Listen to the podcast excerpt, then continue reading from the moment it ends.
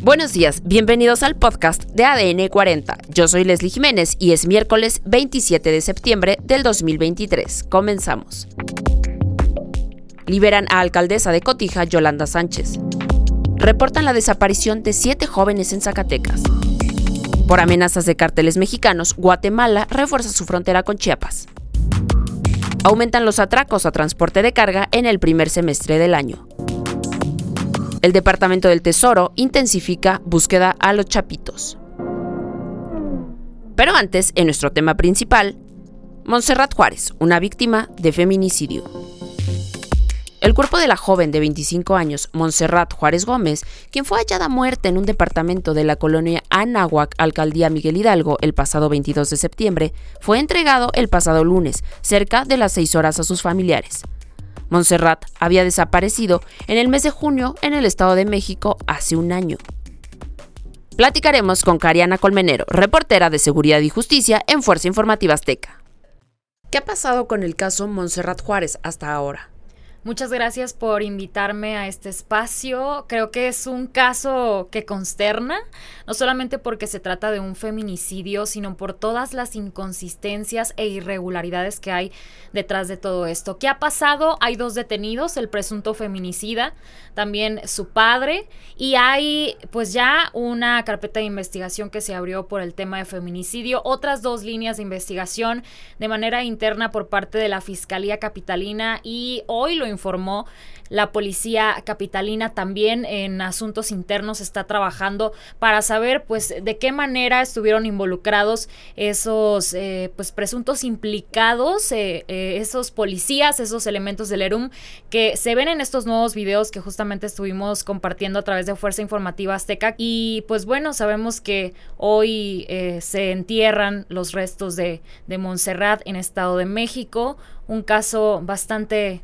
lamentable y que sigue poniendo muchas dudas, ¿no? El cuerpo de Montserrat llega a una funeraria, está a punto de ser incinerado cuando interviene la Fiscalía Capitalina, que esa es la parte que más aterra. Saber que sus restos pudieron haber sido incinerados y que este caso, pues eh, quizá ni siquiera lo estuviéramos platicando en este espacio. Mencionabas policías. ¿Quiénes son los detenidos hasta este momento, incluyendo policías? Ok, lo que menciona la policía capitalina es que están en calidad de suspendidos y que están yendo a comparecer, que están siendo parte de las eh, investigaciones. No nos mencionaron el número como tal, incluso no descartan que pudieran haber más eh, personas implicadas. Entonces, pues esa es la, la situación. ¿Qué ha dicho la fiscal Ernestina Godoy sobre este caso? La Fiscalía Capitalina eh, pues ya mencionó que sí se trata de un presunto feminicidio, que ya se abrió la carpeta de investigación y que ellos internamente están pues investigándose a sí mismo, que eso es algo que creo yo pues en manos de quién estamos, ¿no? Es lo que nos preguntamos porque eh, pues quieren saber si alguna, alguno de esos elementos fue al lugar y de qué manera estaría implicado en caso de que pues haya también sido cómplice o partícipe de, de estos hechos, pero insisto, es eh, pues simplemente no sé cómo llamarlo, da terror, da terror saber pues que las autoridades eh, pues ellas mismas se tienen que investigar porque no saben qué está pasando con lo que tienen o lo que se supone que tendrían eh, que hacer en este tipo de, situaciones. Se mencionó sobre dos informes acerca de la muerte de la causa de muerte de Montserrat Juárez. Sí, se presumía que se había hecho el reporte de que había muerto por causas naturales y eh, pues obviamente no, la necropsia de ley eh, dijo que murió por traumatismo múltiple, incluso el padre de familia que le tocó reconocer a su hija, algo lamentable porque tenía un año de desaparecida, eh, pues asegura que vio algunas lesiones por puñaladas y, también mencionó por ahorcamiento. Es lo que él vio. Eh, sin embargo, la necropsia de ley lo que dice como tal es traumatismo múltiple. Vamos a escuchar lo que han dicho los vecinos del lugar de los hechos. Vamos a, decir, a, seguir muy de cerca este caso. Vamos a enlazarnos con nuestra compañera Montserrat Quintana, quien nos tiene más detalles sobre el feminicidio de Montserrat Juárez. Adelante, Monse, ¿cuál es el reporte? Muy buenas noches, Mara, Yunue, así es, nos encontramos en la alcaldía Miguel Hidalgo, en la colonia Nahuac, frente al domicilio en donde se viralizaron estas imágenes, en donde se puede observar a Montserrat Juárez justo trasladada en una camilla cubierta por una sábana, en donde presuntamente o después de que presuntamente eh, se le agrediera eh, de tal forma que perdiera la vida. En este momento eh, sabemos muy poco de este caso porque hay muchísimas irregularidades presentadas y muchísimas dudas aún por resolver. Así que en este momento me encuentro yo con una vecina de este mismo edificio para contestar alguna de estas eh, dudas que todavía quedan al aire. Eh, me comentaba que esta no era la primera vez que algo así se presentaba, que incluso este presunto feminicida ya tenía pues acusaciones de otras mujeres.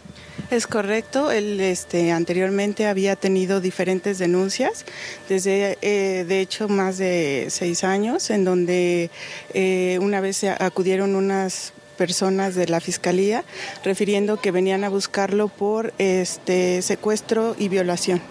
Entendido. También me comentaba que él tenía una especie de modus operandi en donde eh, adelgazaba a las mujeres, las tenía completamente cubiertas, porque podemos ver en algunos otros eh, videos a Montserrat justo con tapabocas, con el cabello suelto, casi casi cubriéndole la cara, y que esto era recurrente, que no era la primera vez que sucedía.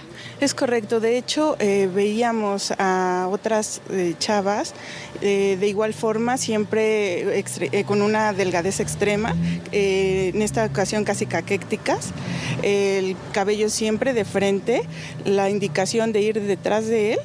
Eh, siempre con la mirada abajo y el cabello de frente para que no se les viera la, este, la cara.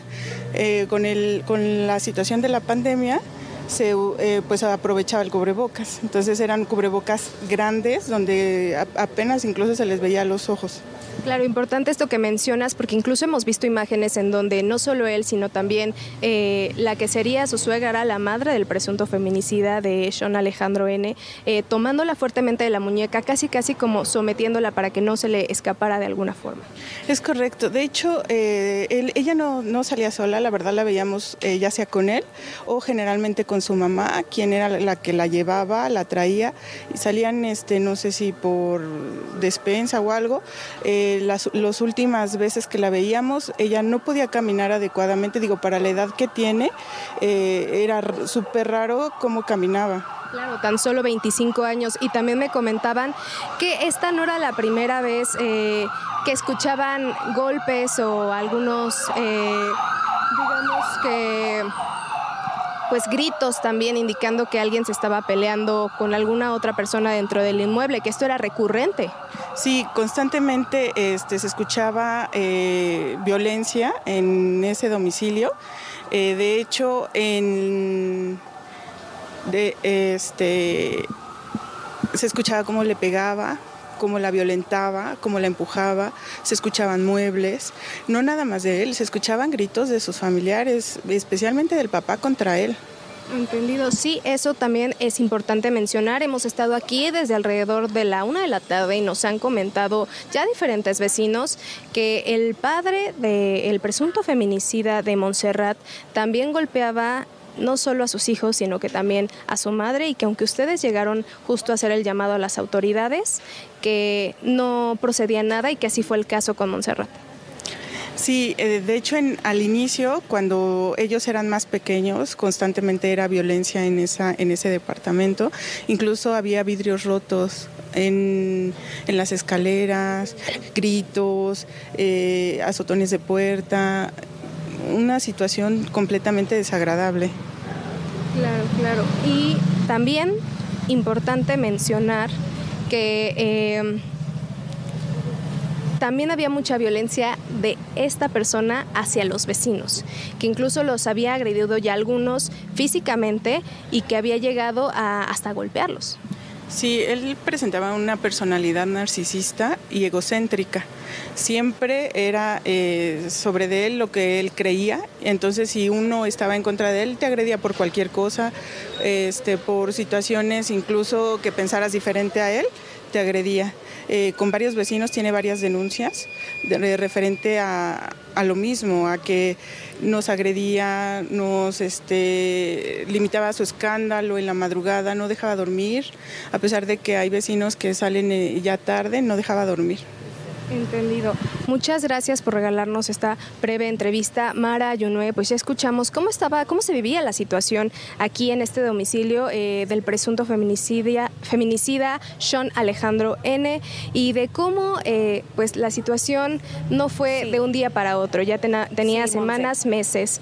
Y bueno, nosotros quedaremos muy al pendiente de este caso para pues seguir dándole seguimiento hasta llegar y eh, resolver todas las preguntas que quedan.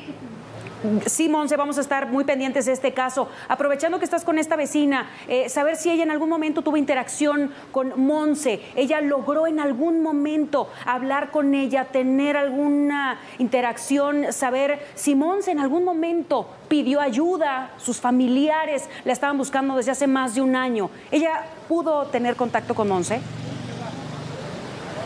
Claro, ya hemos justo abordado este tema con eh, la vecina y ella nos comentaba que no, porque eh, generalmente, como ya nos había mencionado, ella generalmente caminaba detrás ya sea los padres de Sean Alejandro N o del mismo presunto feminicida, sin decir una palabra, casi casi como si la estuvieran custodiando, fue la palabra que utilizó eh, pues nuestra testigo anónima. Me parece lamentable. Seis años. O sea, la vecina está comentando que esto ha pasado desde hace seis años. ¿Cuántas mujeres, personas han estado ahí? Y no es posible que apenas se estén dando cuenta de, que claramente era un feminicidio y que claramente no era la primera persona en pasar por esta situación. Me parece, a mí lo único que me da a pensar es que es un acto de corrupción porque ¿cómo es posible que los policías que sacaron el cuerpo no hayan pensado o sospechado de algo con tantas pruebas. ¿Qué te han dicho los vecinos, Monse, en cuanto a lo que es el caso? ¿Cómo se está llevando el caso? Si ellos ya fueron a, a declarar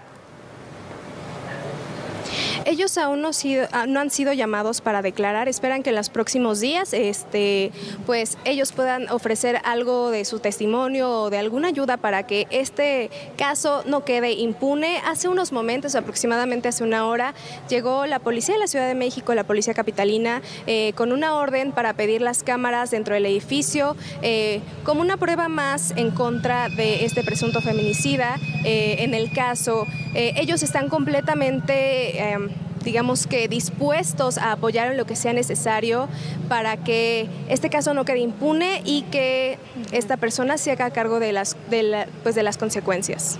Pues suficientes pruebas, me parece. Sí. Monse, muchísimas gracias. Vamos a seguir muy pendientes de este caso, de qué es lo que resuelven las autoridades, si es que logran resolver algo. Evidentemente causa indignación en la sociedad que una mujer tan joven haya sufrido este tipo de maltrato. Los vecinos también que se encuentren preocupados por su seguridad al grado de tener que instalar cámaras y que al final resultó, eh, pues sí, sí conveniente en este caso para tener imágenes de lo que estaba sucediendo. Vamos a seguir pendientes del caso. Monse, muchas gracias y que tengas una excelente noche. Además, la mañana del pasado martes fue liberada por sus captores Yolanda Sánchez Figueroa, alcaldesa de Cotija, Michoacán, quien el pasado sábado fue privada de la libertad por delincuentes en el municipio de Zapopan, Jalisco.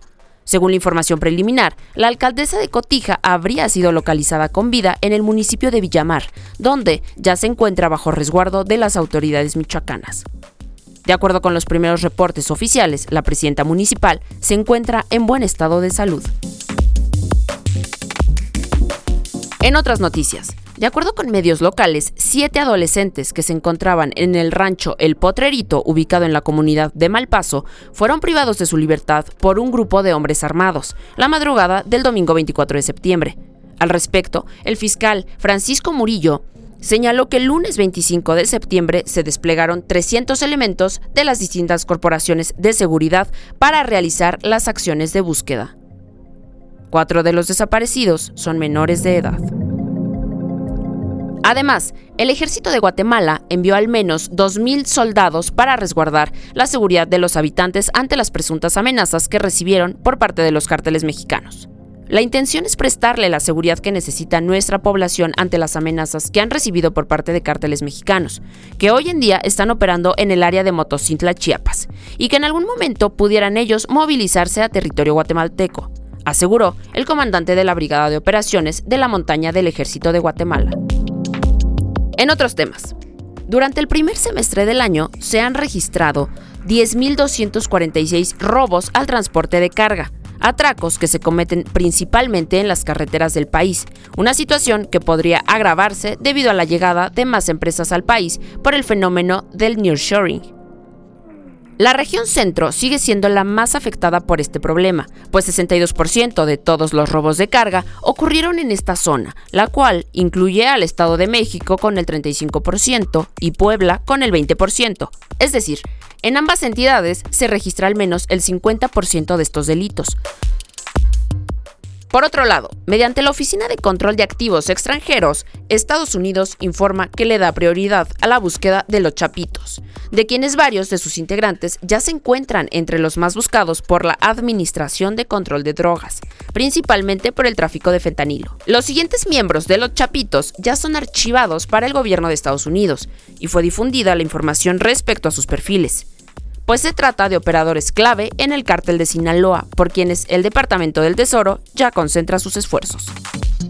Esto es todo por hoy en el podcast de ADN 40. Yo soy Leslie Jiménez y recuerda seguir a ADN 40 en Spotify, Apple o tu plataforma de audio favorita.